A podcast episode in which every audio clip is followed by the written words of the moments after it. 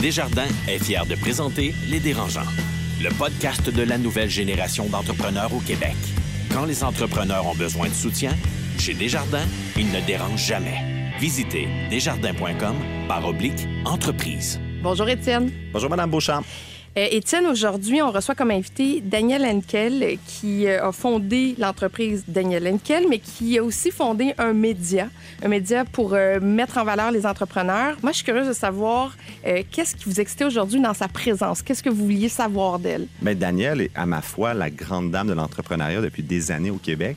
Moi, j'ai eu la chance de la rencontrer il y a huit ans. Ça a été la première à me faire une offre d'investissement. Puis, je suis vraiment excité de la recevoir parce que Aujourd'hui, elle joue un rôle vraiment de, conseil, de euh, réflexion stratégique pour les entrepreneurs en démarrage. Puis elle a créé une plateforme qui met en valeur vraiment la prochaine génération et les gens en région aussi. Donc, elle a vraiment un rôle à la fois entrepreneurial et philanthropique. Je la vois vraiment comme une prof. Ça va vraiment être intéressant pour s'inspirer de son parcours. Ah ben, j'ai hâte d'entendre ça. Ils font le tour du monde. Signe de gros contrats écœure pas mal de monde et nous raconte tout ça. Voici les dérangeants. Bonjour, ici Catherine Beauchamp. C'est la première de la cinquième saison des dérangeants. On revient. Yes! La cinquième saison des Dérangeants, balado coproduit avec le 96.9 C'est quoi? et le 98.5 FM présenté par Desjardins Entreprises et qui présente nos dérangeants. Vous les connaissez déjà, que ce soit Marie-Philippe Simard, David Côté, Marie-Claude Duquette, Noah Redler. Et comme à chaque épisode, je suis vraiment contente de les retrouver pour cette saison. J'ai à mes côtés trois PDG, Alex Mency, président de Mensico. Yes. OK, j'ai changé de titre. Qu'est-ce qui s'est passé avec Mango Software? Euh, c'est dans le passé, ça a été vendu euh, et conclu. Maintenant, on passe à autre chose. Merci, merci, merci. OK, je fais pause, on va y revenir. Carlo Coccaro, fondateur et PDG de Mathémo Monde et aidersonenfant.com. Bonjour. Bonjour Catherine. Bonne saison 5, Catherine. Merci. Ben, à toi aussi. Merci. À vous aussi. Et Étienne Crevier, entrepreneur en série. Bonjour Étienne. Salut Kat. Et là, j'en profite parce que, euh, évidemment, on, absolument, on fait nos plugs, nos primeurs, nos potins. J'ai retenu ce que Alex dit.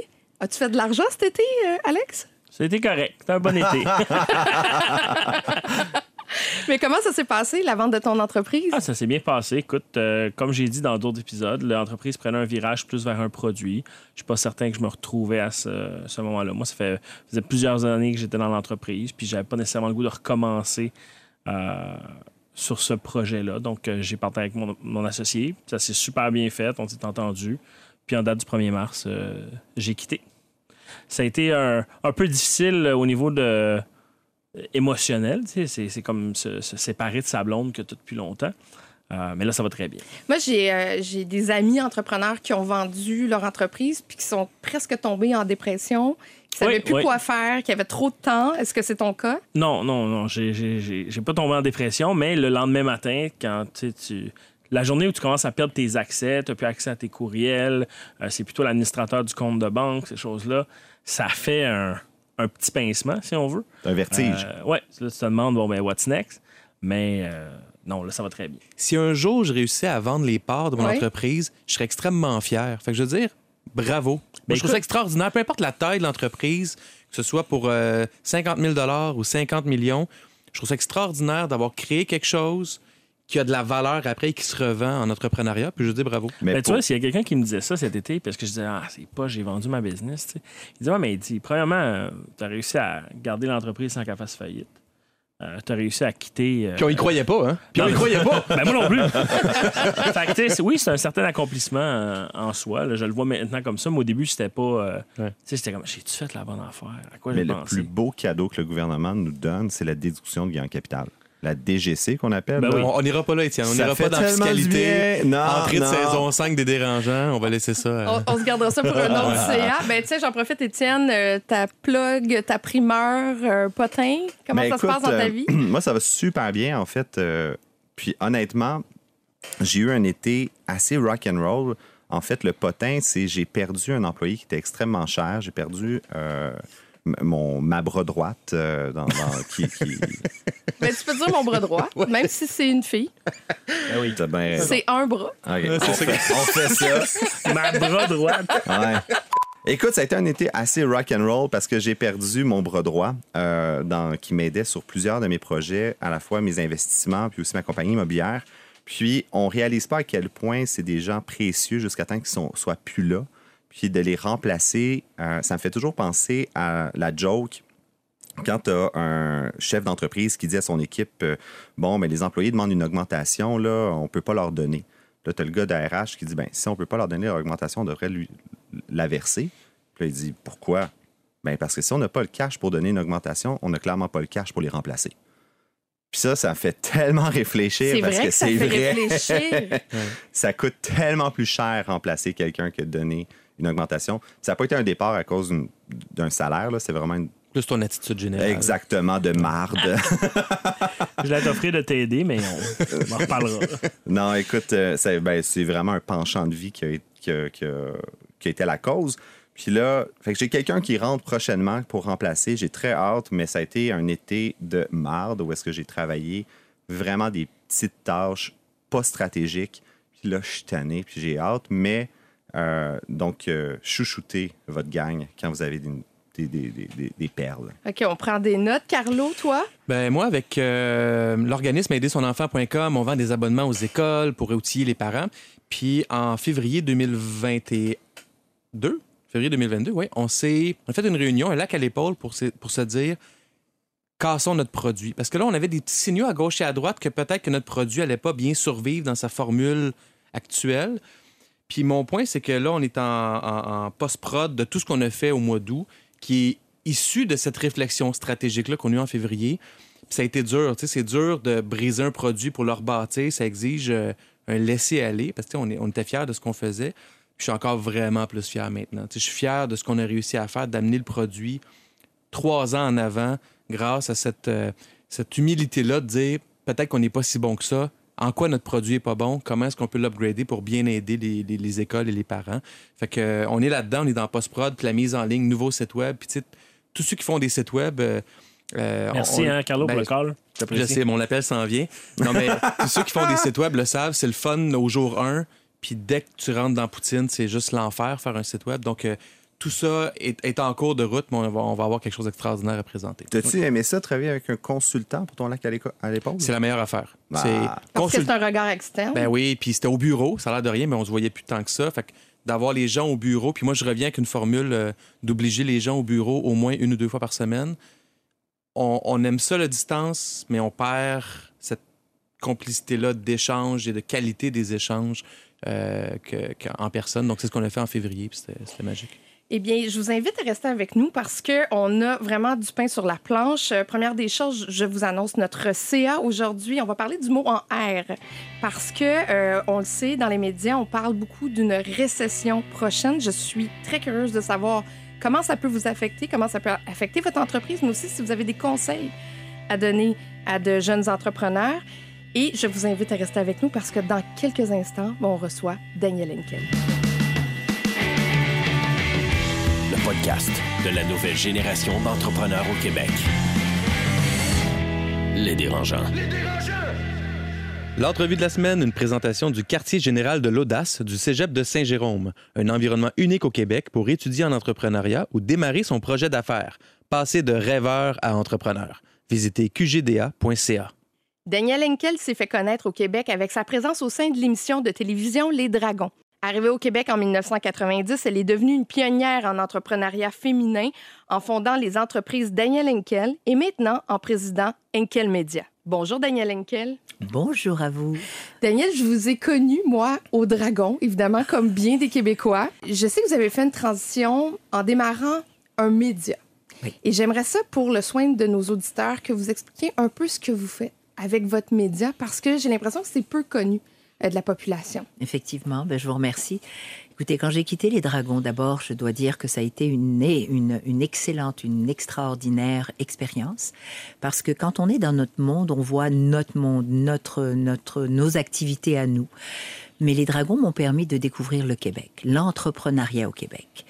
Et euh, lorsque j'ai décidé de quitter, parce qu'après cinq ans, il faut laisser sa place et puis il faut la laisser propre du plus possible, je me suis dit, mais qu'est-ce qui se passe? Avec tous ces entrepreneurs et ces entrepreneurs qui sont dans des régions qui n'ont aucune force de visibilité, qui n'ont pas les moyens non plus de, se faire connaître, mais aussi de, faire comprendre à quel point ils apportent quelque chose dans et pour la société. Donc l'impact sociétal. Et donc je me suis dit, mais si je, si je pouvais lancer un média, une plateforme digitale qui pourrait leur donner cette voix et puis cette visibilité, qu'on les connaisse, qu'on les reconnaisse. Parce que souvent, plusieurs de ces entrepreneurs portent leur propre communauté. Mais vous les, euh, est-ce que vous les aidez personnellement ou c'est vraiment avec des, des, tutoriels qui sont placés sur le site? Euh? Alors, on fait un peu de, comme je dirais, le média sert à donner de la visibilité d'abord. Ce qu'on fait, c'est qu'on va chercher des mandats et avec ces mandats-là, ce qu'on fait, c'est qu'on raconte leur histoire. D'abord, c'est sur le plan humain. Qui est qui sont qui sont-ils et pourquoi sont-ils impliqués dans l'entrepreneuriat? Puis, puis c'est quoi ce produit? C'est quoi ce service? De comprendre l'impact qu'ils ont voulu créer dans la société. Parce que souvent on parle d'un produit. On fait pas de publicité sur un de média j'ai pas de publicité. C'est beaucoup sur l'humain et nos entrepreneurs. Qu'est-ce qui les drive? Qu'est-ce qui fait qu'ils vont jusqu'au bout malgré les défis? Donc, on les motive, on les inspire, on les outille. Mais c'est pas Daniel Henkel qui parle, c'est pas elle le média, c'est pas pour elle. Elle est une voix, tout simplement, et elle permet à ces entrepreneurs-là de se faire connaître du grand public. Vous savez que vous êtes en bonne main, là, quand même, aujourd'hui, parce qu'il y en a trois entrepreneurs autour de la table. Carlo, déjà une question. Euh, justement, vous dites qu'il n'y a pas de publicité. Non. Euh, quel est le modèle d'affaires de Daniel Inkel Media? C'est très simple. Je, je fais la promotion de ce qu'on appelle la notoriété. Aujourd'hui, on parle de communication. Mais malheureusement, les grandes entreprises, les associations, les fondations, les institutions ne se rendent pas compte que d'avoir un logo, ce n'est plus tout. C'est fini. En fin de compte, ce qu'il faut, c'est parler de l'impact que nous avons. Puis, ce sont qui ces humains dans ces entreprises-là? Et que font-ils en réalité? À quoi ils, à quoi ils, ils participent? Donc, quand on a des mandats sur Daniel Henkel ou Henkel mm Media, pardon, c'est on met en valeur ce qui est fait par ces entreprises et par ces organisations ou ces corpos ou ces fondations, et on met en valeur, on exacerbe leur apport. Avec ce montant-là, donc c'est l'entreprise qui paie. C'est l'entreprise qui paie. D'accord. Quand l'entreprise a payé, on prend un montant de cette, de, un pourcentage de cet argent-là et on le met en valeur avec des entrepreneurs qui n'ont pas les moyens de payer pour être sur un quel média. Et ça, c'est ma façon à moi de faire de la philanthropie. Mais c'est vraiment une très bonne idée, en fait. Puis pour rebondir sur ce que vous dites, c'est on s'est rencontrés il y a huit ans euh, déjà, ma foi. Puis Daniel était la première à avoir fait une offre d'investissement dans Biogénique. Et la raison pourquoi j'ai refusé. Pourquoi tu as refusé, Étienne?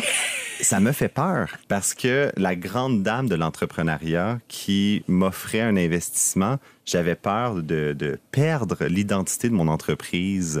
J'avais vraiment, euh, j'étais au tout, tout, tout début, mais c'était euh, ce message de, de, se mettre de l'avant, d'être capable de se promouvoir. Et là, c'était Daniel qui dit, ben, je vais t'aider, Étienne. Et j'étais comme, mais ça se peut pas. Mais t'avais peur qu'elle te fasse ombrage, dans le fond, parce que tu voulais rester un peu le porte-parole de ton entreprise? Je savais pas ce que je voulais à l'époque.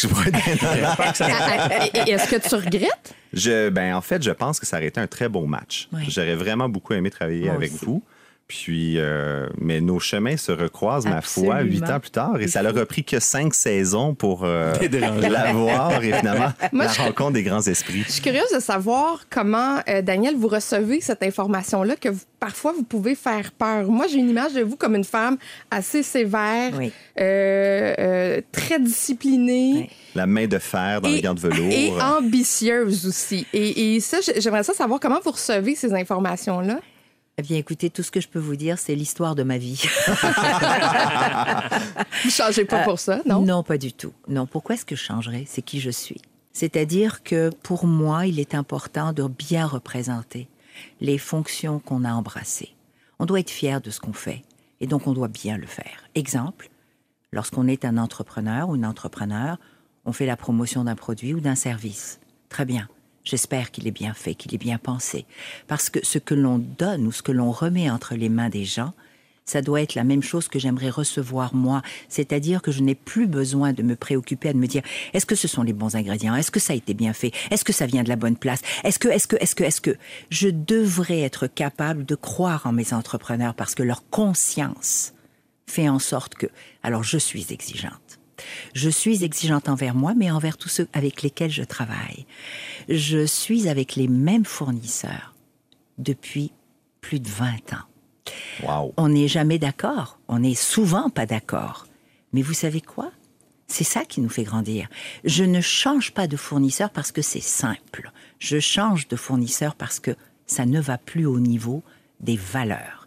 Alors vous voyez que dans la majorité de ce que j'ai comme outil de travail, c'est les mêmes fournisseurs. Comment on fait pour être exigeant, par exemple, Oui. avec un fournisseur, Oui. sans briser la relation? Parce que dire non, euh, négocier rudement sur un prix ou sur d'autres conditions peut amener des bris de service. Oui. Comment est-ce qu'on fait pour, pour garder, même rehausser la qualité de la, de la relation? Ben, la première chose, c'est de se demander pourquoi on a choisi ce fournisseur déjà au départ. Au départ, il doit y avoir au-delà du produit ou au-delà du service, c'est la personne qui est en face de moi. Je vous le dis, je, suis très ancrée sur l'humain. Très, très, très ancrée sur l'humain. Donc, j'essaie de comprendre, est-ce qu'on est sur la même voie? Est-ce qu'on a des bonnes valeurs? Ça ne veut pas dire toujours les mêmes valeurs, mais des bonnes valeurs. Et est-ce qu'on est mu par une envie de grandir mutuelle? Déjà là. Et puis, deuxième, c'est est-ce que je suis assez bien entourée? Est-ce qu'ils sont bien entourés? C'est-à-dire, si je choisis un fournisseur, est-ce qu'il est solide? Parce que ça se peut que non. Et que le produit soit en ce moment-ci très bon. Et est-ce qu'on est capable d'être aussi exigeant avec ses enfants? Parce que vous avez légué Ah, il y a ben trois ans euh, les entreprises Daniel Tout à à votre euh, progéniture. Tout à fait. Et donc, est-ce qu'on peut être ou- avoir cette même exigence-là envers euh, ses propres enfants? C'est malheureusement ce que j'ai fait de mieux. Attendez, est-ce que vous êtes capable de séparer, par contre, la vie familiale, c'est-à-dire Ah, euh, ben, d'a- d'avoir quelque non. chose de familial?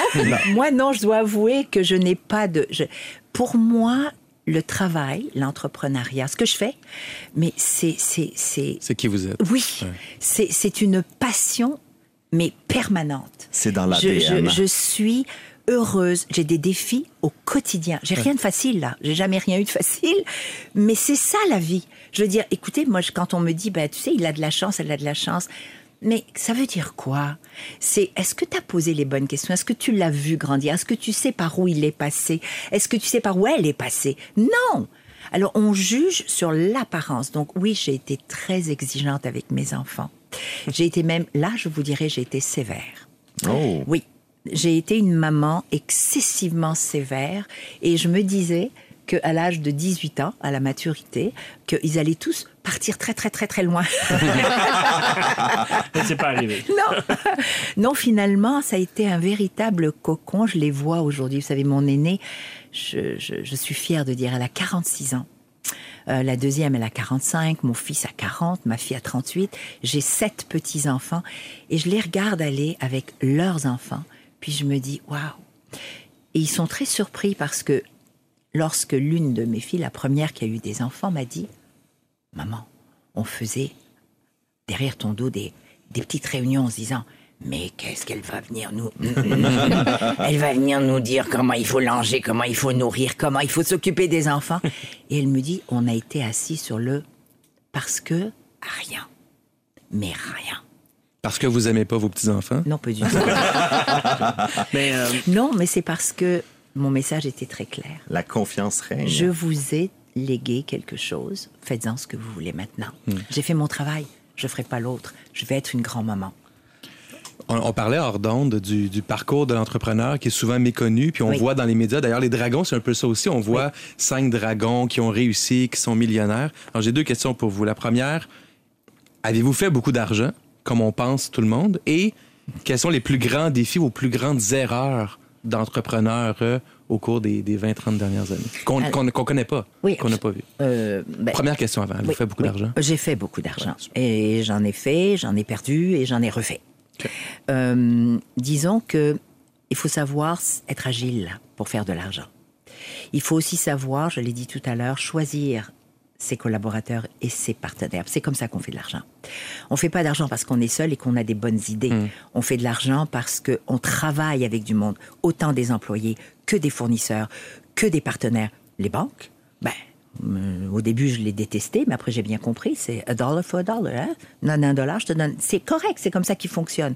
Donc, comment on fait pour comprendre la machine et puis se préparer avec cette machine-là? Donc, oui, la réponse est oui. Est-ce que vous aimez l'argent? J'adore l'argent. Mais parlons mais de pas pour les. Ah ben oui, mais j'aime ça. Euh, mais mais, mais j'adore l'argent parce que on l'a, euh, on, on, on ostracise tellement ce mot-là, puis cette raison d'être.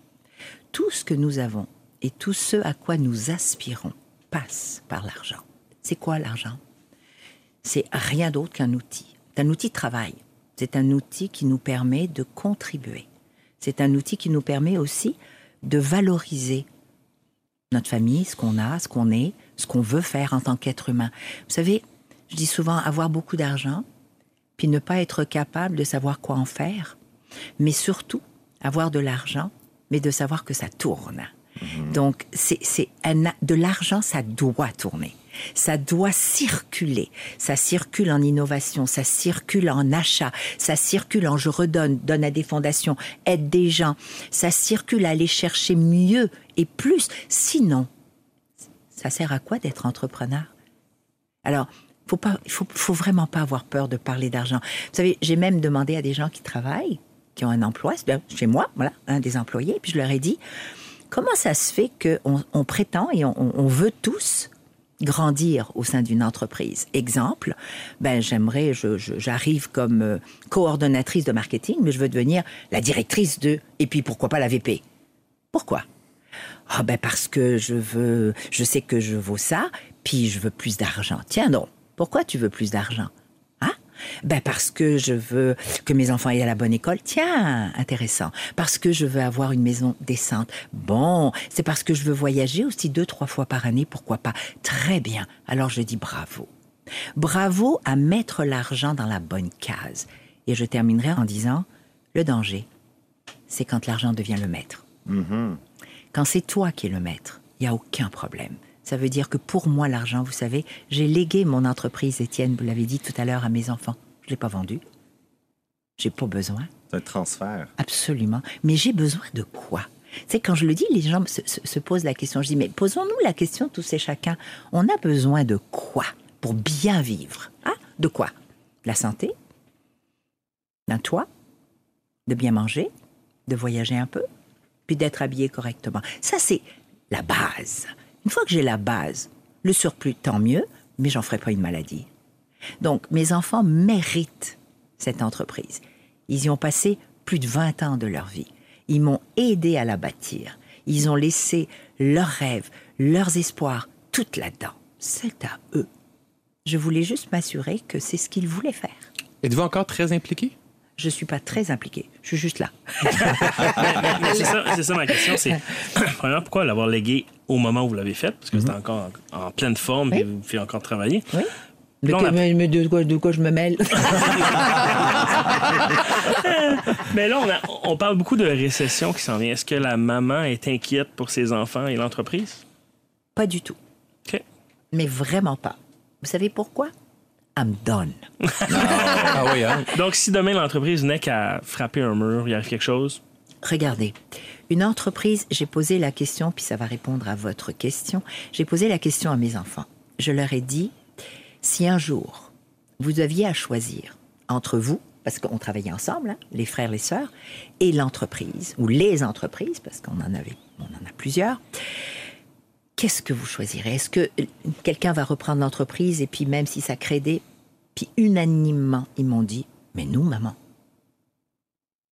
une entreprise, ça se bâtit, ça se rebâtit. Puis, pour rebondir sur ce que la question d'Alex avec la récession, puis votre transfert d'entreprise, quand vous êtes arrivé au Canada, au Québec, dans les années 90, c'était au lendemain de quand même une pas pire Récession. décote, récession économique. Puis, est-ce que votre perspective aujourd'hui de l'entrepreneuriat a changé par rapport au tout début? Est-ce que vous diriez que c'est plus difficile d'être entrepreneur aujourd'hui que par rapport aux années 90 quand vous êtes arrivé? Non, Non? non. Je vous dirais que il y a des façons de faire de l'entrepreneuriat ou d'être entrepreneur lorsque je suis arrivée par rapport à maintenant. Exemple. Si on était, quand je suis arrivée, j'avais pas accès à du mentorat, j'avais pas accès à des partenaires, j'avais pas accès à du financement, euh, j'avais pas accès non plus à une écoute. Il fallait tout bâtir à la force du bras. Il n'y avait pas de réseau, c'est Non, ça. il n'y avait pas de réseau. Et en plus, j'étais une femme et j'avais pas d'acquis. C'est vrai. Donc, j'avais rien à donner en garantie. Mais, Donc, non, mais- Je fais juste une parenthèse. Vous étiez une femme, mais vous Oui. étiez aussi immigrante. Est-ce que, ça, ça vous a nu? Absolument, absolument, absolument. Je le dis souvent, vous savez, dans mes conférences, je, je, je fais le parallèle en disant, vous savez, je suis blanche de peau, hein, parce que souvent on fait des relations, ce qui est visible hein, Mm, ouais. invisible. Oui. Donc, je suis blanche de peau, je m'appelle Daniel, Daniel Henkel, je parlais quatre langues, euh, j'avais tellement d'espoir et tellement de choses à vouloir contribuer. Peut-être que peut-être que j'aurais jamais été une entrepreneur si j'avais eu le poste de rêve, vous comprenez? Mais non, on m'a demandé de retourner complètement à la base, de, re- de recommencer à zéro. Donc j'ai eu faim, euh, j'ai eu peur, euh, j'ai euh, j'ai vécu ce qu'on appelle le, le rejet Mhm. et le fait de se sentir quelquefois plus bon. Donc, c'est comme si tout un pan de ta vie n'avait servi à rien. C'est le regard de l'autre, hein, c'est fort. C'est fort le regard de l'autre, les mots de l'autre. Des fois, c'est à peine si on...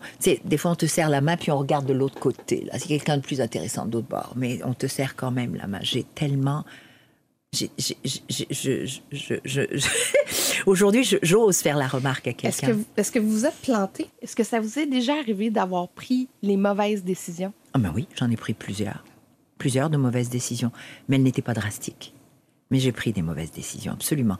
J'ai quelquefois été euh, emportée, ou du moins j'ai été passionnée par un produit, par, euh, par une personne, euh, par un rêve, euh, par un objectif, mais je n'avais pas fait suffisamment mes devoirs.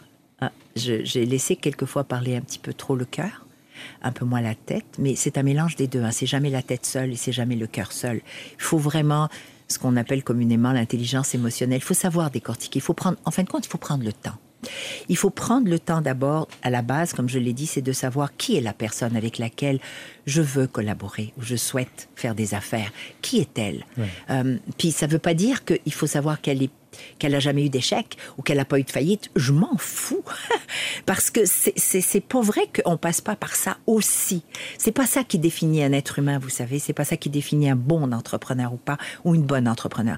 Ce qui définit, c'est qui es-tu toi? Quelles sont tes valeurs? Vous Ça, avez probablement dû trouver ça difficile de- d'être dragonne et de faire des deals avec des petits pitchs qu'on voit. Je sais que c'est 45 minutes en réalité, mais c'est 15 minutes à la télé. Oui. Puis de devoir en 45 minutes connaître l'autre, le juger, Oui. avoir confiance.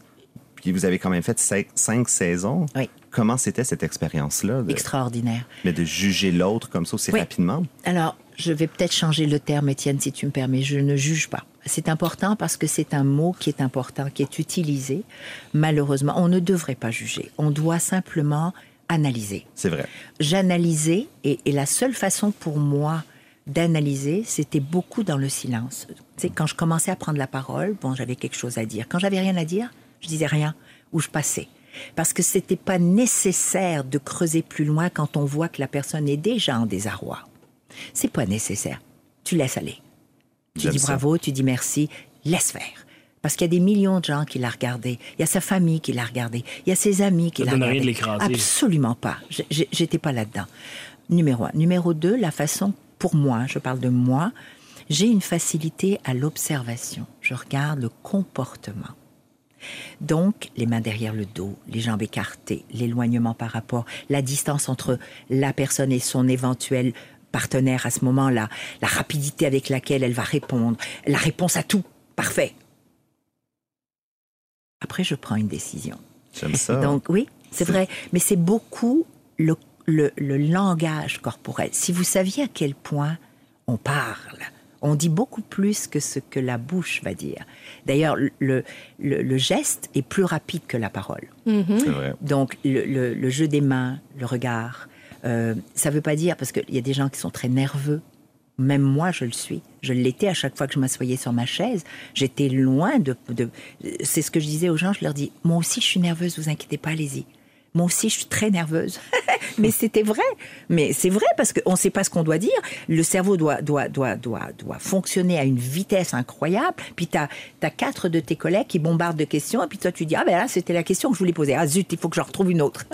donc, on est. Mais c'est vrai, on est en perpétuelle rapidité. Donc, ça m'a permis aussi d'exacerber mon cerveau, mon intelligence. Ça, a fait en sorte que j'ai touché à plein de sujets, mhm. Plein d'activités. Puis j'ai rencontré plein d'entrepreneurs de tout calibre. Avec plein de modèles d'affaires différents. Oui, complètement. Puis et là, tu, tu te rends compte de quoi? Tu te rends compte que on est tous dans un moule, c'est-à-dire qu'on a tous les mêmes défis. Ils sont juste dans des secteurs d'activité différents. Et que tout ce qu'on veut, c'est être accompagné. Oui. C'est être assuré. C'est de nous dire que ça va aller. Va aller. Puis de nous dire, puis c'est pas grave si tu tombes. Je stresse pas là, là, mais c'est pas grave. Parce que tu es un être humain hmm. et tu as le droit de te tromper. Puis la galerie, hein, ceux qui te regardent, là, parce que souvent c'est ça, hein, c'est eux qui jugent, dans le fond. Absolument. la galerie. Mais c'est vrai. Puis la fameuse galerie, ben, il, faut, il faut apprendre à se délaisser de ce regard de l'autre dont j'ai souffert. Dans, dans, vos cinq saisons, après toutes les do deals, etc., combien avez-vous investi au total? Dans 11 entreprises. Donc, j'ai investi dans 11 entreprises, toutes des entreprises plus ou moins petites, pratiquement toutes en région. Euh, il y avait des jeunes hommes, mais il y a beaucoup de jeunes femmes. Bravo vraiment. Et elles m'ont toutes remboursé. Oh, wow. La somme de? Euh, euh, hop, là. c'était pas, c'était plusieurs montants, c'était des petits montants majoritairement. Vous voyez, c'était pas, c'est pas l'argent. Hein. Non. Non, c'est vraiment pas l'argent seulement. C'est le réseau, l'accompagnement. Oui, c'est le petit coup de pouce, puis c'est cette, cette, ces rencontres qu'on avait. C'est j'en peux plus, Madame Ekel, je sais plus où aller. Puis allez, hop, parle-moi. Qu'est-ce qui vient de se passer? Qu'est-ce qui fait que tu me dis que t'en peux plus tout d'un coup? Et c'est là où on creuse et on se rend compte que des fois, ben, c'est parce qu'on se sent seul dans son petit coin. Et puis qu'on, il faut oublier, il faut pas oublier, on a l'expérience on a de l'expérience. Mais ces jeunes entrepreneurs-là, quand je dis jeunes, c'est 25 ans, 30 ans, 35, même 40, ces jeunes en entrepreneuriat. Absolument. Ben, ça veut dire que des fois, on n'a pas fait tout ce circuit-là. On ne sait pas comment réagir à tel ou tel euh, défi. Et, donc, mon rôle était beaucoup plus, croyez-le ou non, de les rassurer, puis de leur, de leur demander de réfléchir eux-mêmes à des actions à prendre. Parce que si je devais à chaque fois leur donner des solutions, je les aidais pas du tout. Donc je les poussais à voir à quel point ils avaient les outils. Et puis quand il fallait leur dire, ben, tu sais quoi, c'est correct, si tu veux prendre un temps de pause, tu as le droit. Tu as le droit de prendre un temps de pause. Je suis curieuse de savoir, avec le temps, est-ce que vous avez gardé contact ben avec ces personnes-là? Oui. Est-ce qu'on vous demande encore conseil? Euh, ben, pas eux, mais beaucoup d'autres.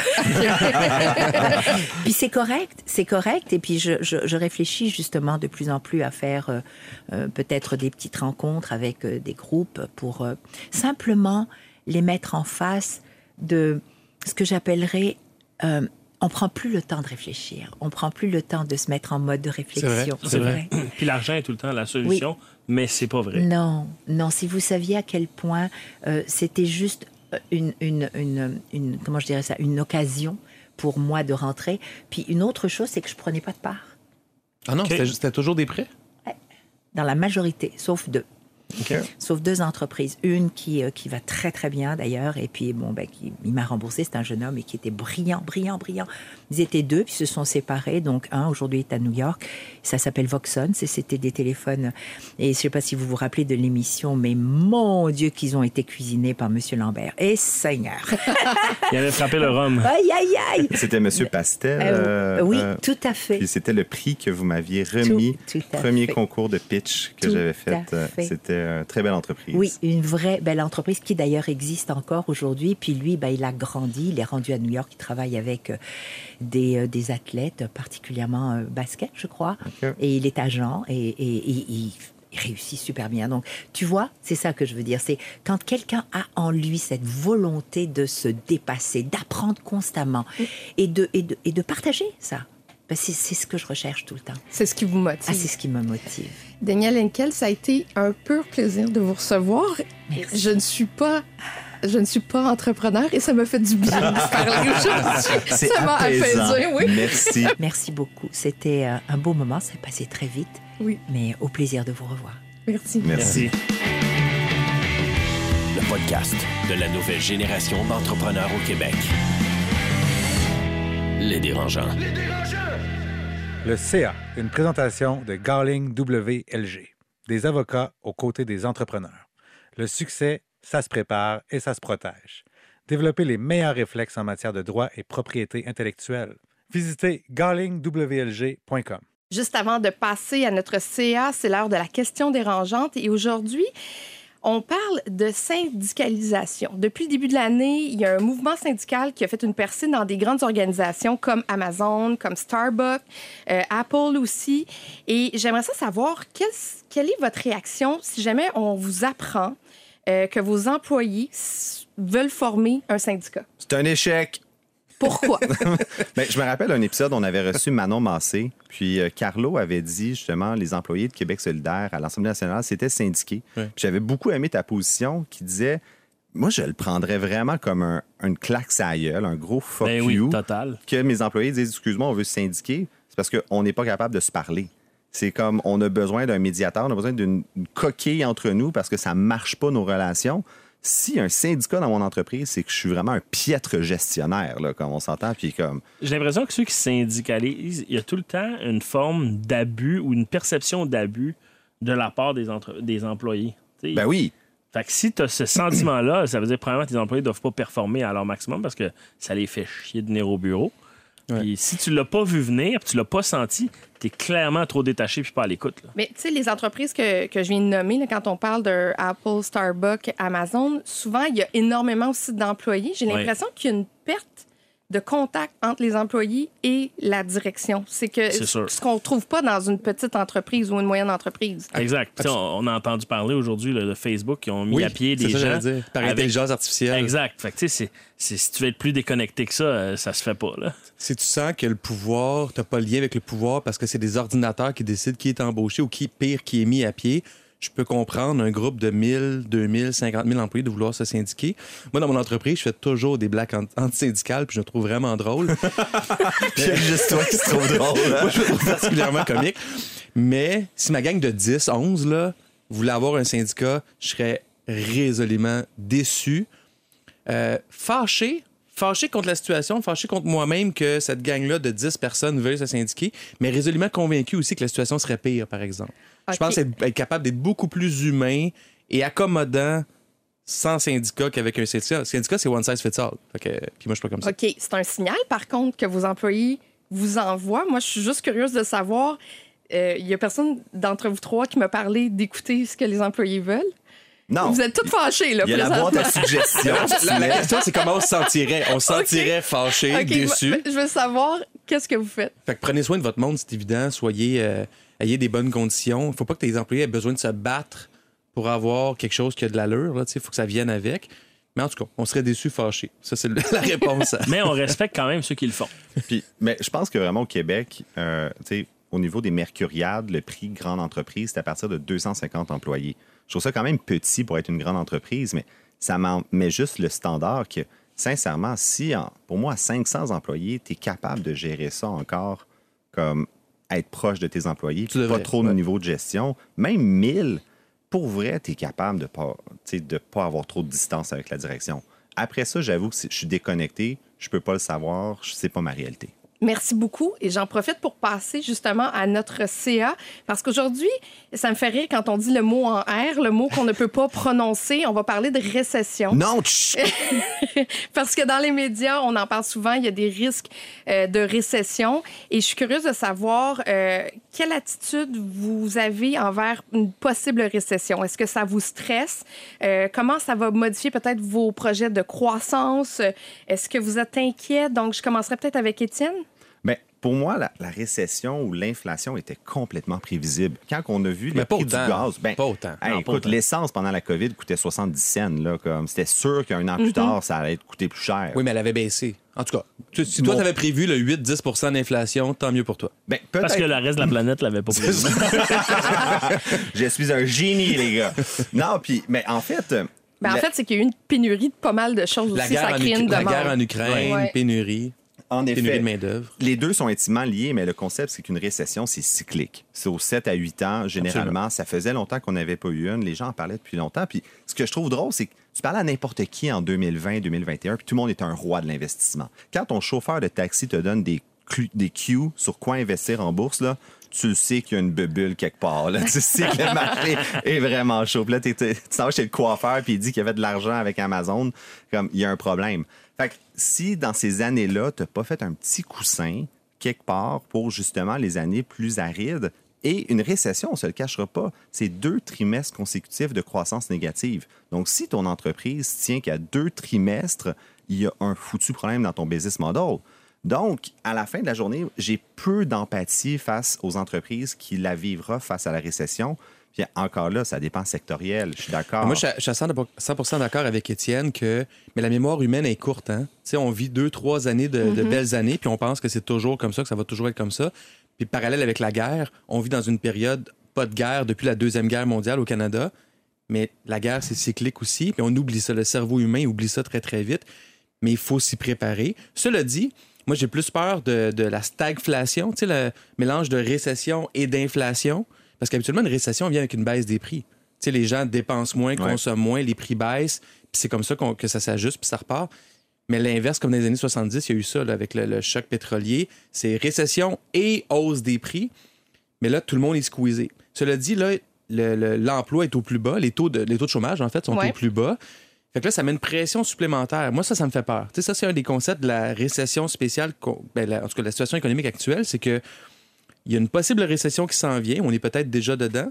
Mais en même temps, c'est difficile d'embaucher. Les salaires augmentent. De... Moi, mes salaires euh, dans mon entreprise ont augmenté de 6% parce que je suis l'inflation au minimum. Fait que là, je leur dis depuis le début que j'allais suivre l'inflation quand c'était 1-2% tu regrettes en ce moment-là? ben, non, non, je regrette pas, j'assume. Tu fais comme. Ouais. Eux autres aussi payent l'essence à, à 2 le litre, puis leur. euh, tout a augmenté. Fait que les salaires augmentent, puis j'ai peur de perdre du monde parce que s'ils s'en vont réembaucher, ça coûtera probablement pas autant que, que ça coûtait il y a deux ans. Fait que ça, ça me fait beaucoup plus peur cette Mais année. est-ce que le domaine de l'éducation est recession-proof ou au contraire, tu es frappé de durement par la récession? Super bonne question, Étienne, pour la saison 5. Euh, la majorité de mes revenus, moi, viennent des institutions. Tu sais, c'est le ministère de l'Éducation et ses branches ou, ou les écoles privées, tout ça. C'est beaucoup plus recession-proof, d'autant plus qu'au Québec, puis tu sais, l'éducation, c'est très provincial. Au Québec, depuis, de- ben, surtout depuis la CAQ, là, un peu avant, mais il y a un... euh, L'éducation est vraiment importante pour le gouvernement. En termes de budget, ça a beaucoup augmenté quand même. Ça diminuera pas, même s'il y avait de la récession. Puis en plus, on l'a vu, l'inflation a amélioré considérablement les déficits budgétaires du gouvernement du Québec et du Canada. Le Canada a fait 10 milliards de profits des trois premiers mois, alors que l'année passée, c'était moins 40 40 milliards de déficit, juste à cause de l'inflation. Parce qu'ils ont plus de revenus d'impôts, plus de revenus de taxes. Et ça, pour moi, c'est positif parce que il, va, il manquera, théoriquement, il manquera pas d'argent pour investir en santé et en éducation. Je suis curieuse de, de t'entendre, Alex, parce que tu dois être vraiment content d'avoir vendu ton entreprise à ce moment-là de l'année. Oui, je suis content, mais je partage quand même la position d'Étienne qui dit que quand tu fais de la bonne gestion de ton entreprise, il faut que tu prévois qu'il y a peut-être des rainy days qui vont arriver. Euh, moi, là, les gens qui ont peur de la récession, euh, je trouve que c'est pire parce qu'il y a des entreprises qui, là, ils vont arrêter d'innover, ils vont arrêter d'investir parce qu'il y a peut-être une récession qui s'en vient. Ça, je trouve que c'est encore plus dangereux parce que là, on, on devient amorphe, si on veut, avant même que la tempête arrive. Puis ça, ça Ouais. on se prive de revenus, Mais etc. mais il n'y a personne qui est à l'abri parce que, tu sais, une récession, ça va amener peut-être moins de contrats, Oui. donc des mises à pied d'employés. Puis ça, on ne veut pas, c'est inévitable. là. Tu sais, c'est- Mais tu vois, moi, j'ai- retardé deux embauches dans la dernière année. Puis mon point, c'était on n'a pratiquement jamais eu autant d'argent libre dans le compte de banque. Puis là, je me disais, je suis pas sûr. Je suis pas sûr de mes chiffres. Je suis pas Tu sûr vois? que. Tu te choques, genre. Ben oui, un peu. Ben, Ouais. OK, je, je dirais pas ça comme ça. C'est peut-être trop prudent ou peut-être juste prudent. Parce que là, maintenant, je me pose la même question, mais avec encore plus de sérieux en me disant c'est-tu le bon moment d'embaucher? Est-ce que je suis capable de continuer avec le monde actuel puis d'attendre un 6 à 12 mois pour ces embauches-là qui, évidemment, ne sont pas essentielles, mais qui seraient. Mais tu viens de dire que avoir? toi, t'es comme recession proof. Pourquoi t'attends? Il n'y a personne qui l'est recession proof. C'est juste, je suis moins, Moins affecté. peut-être moins affecté, mais c'est un peut-être. Moi, je me, repo- euh, je, je me reporte quand j'ai fondé Biogénique en 2013. Je ressors- on sortait d'une une correction là, de 2012, puis avant ça, 2008, qui avait quand même été 2008 pas était pire. quelque chose. Euh, puis, écoute, je fais comme si j'étais un génie, j'en, j'en avais aucune idée. Mais quand j'ai parti mon entreprise, tout montait. Tout était vraiment euh, en croissance. Et donc, automatiquement, j'avais l'air vraiment d'un kingpin de l'entrepreneuriat parce que tout montait en même temps. Et j'ai vendu euh, un an avant la correction, euh, finalement, de 2020. Puis, fait que Oui, là, mais c'est pas la même chose, Étienne, parce que ton été- entreprise, elle a sa valeur intrinsèque. C'est pas comme la bourse, là. Je suis d'accord Ça avec monte toi. pas par principe. Si tu investis en bourse, ça fait 15 ans que ça monte. Là, tu es, un, un chanceux de timing. Mais quand tu es entrepreneur, je dis, c'est à la force de, de- de tes bras, comme disait Daniel Henkel, que tu bâtis quelque chose. Là. Mais mon point, Au-delà c'est du pas le timing de market, c'est time in the market qu'on dit en anglais. Ah. Donc, le point, c'est peu importe quand est-ce que tu pars ton entreprise, il y aura des périodes de croissance, puis il va y avoir un moment pour vendre ou pour cash out. Ouais. Mais il faut juste que tu restes dans le marché, puis il faut que tu sois cash heavy. C'est le euh, Y Combinator, qui est un incubateur de start-up aux États-Unis, qui avait fait une grosse mailing list à toutes ces, je pense, 1200 start-up. Il disait ayez du cash dans le compte pour les 18 prochains mois. Ça serait ça, peut-être, ton conseil à donner à, à une entreprise, une PME? En ce moment, on est à quoi? Quatre mois. C'est ma fête aujourd'hui, d'ailleurs. Euh, puis Hey, bonne donc, fête, merci. Moi, j'étais sûr qu'on aurait été capable de passer l'épisode sans le dire. on va le couper au On montage. dit encore biogénique, tu sais. on va bientôt switcher à entourage, entourage immobilier. Mais euh, non, en fait, on est à quatre mois de 2023. La Caisse des Jardins prévoit ultimement une récession au premier trimestre de 2023.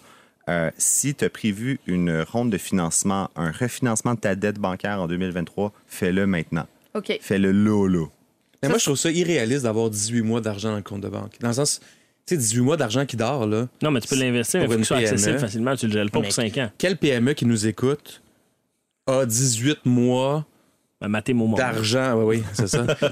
je, je fais, je fais pas la morale à personne, mais j'étais d'accord avec Étienne sur son point initial qu'il faut se préparer. Les récessions, ça va, c'est cyclique. Non, 18 mois, c'est beaucoup. Là. Est-ce que je sens que Mathémo et aider son enfant sont 100% préparés? Ben non. Puis, tu sais, en plus, dans- quand, quand je me préparais pour l'épisode, je me disais, ben, ce qu'on a vécu avec la COVID là, en mars 2020, là, c'est un deux mois, trois, dans mon cas, mettons mars à juin, nous Moi, je pense que là, c'est même quatre mois là, qu'il y a eu un quatre trou. mois Ouais. rough. Ouais. C'est Puis je me suis vraiment dit. Carlo, tu veux plus jamais vivre ça comme ça, prépare-toi. Fait que c'est ce qui a amené à prendre des décisions plus sages que j'aurais prises, que j'aurais prises ouais, deux ans avant. Mais est-ce que je suis vraiment prêt à une chute de mes revenus? La réponse est non.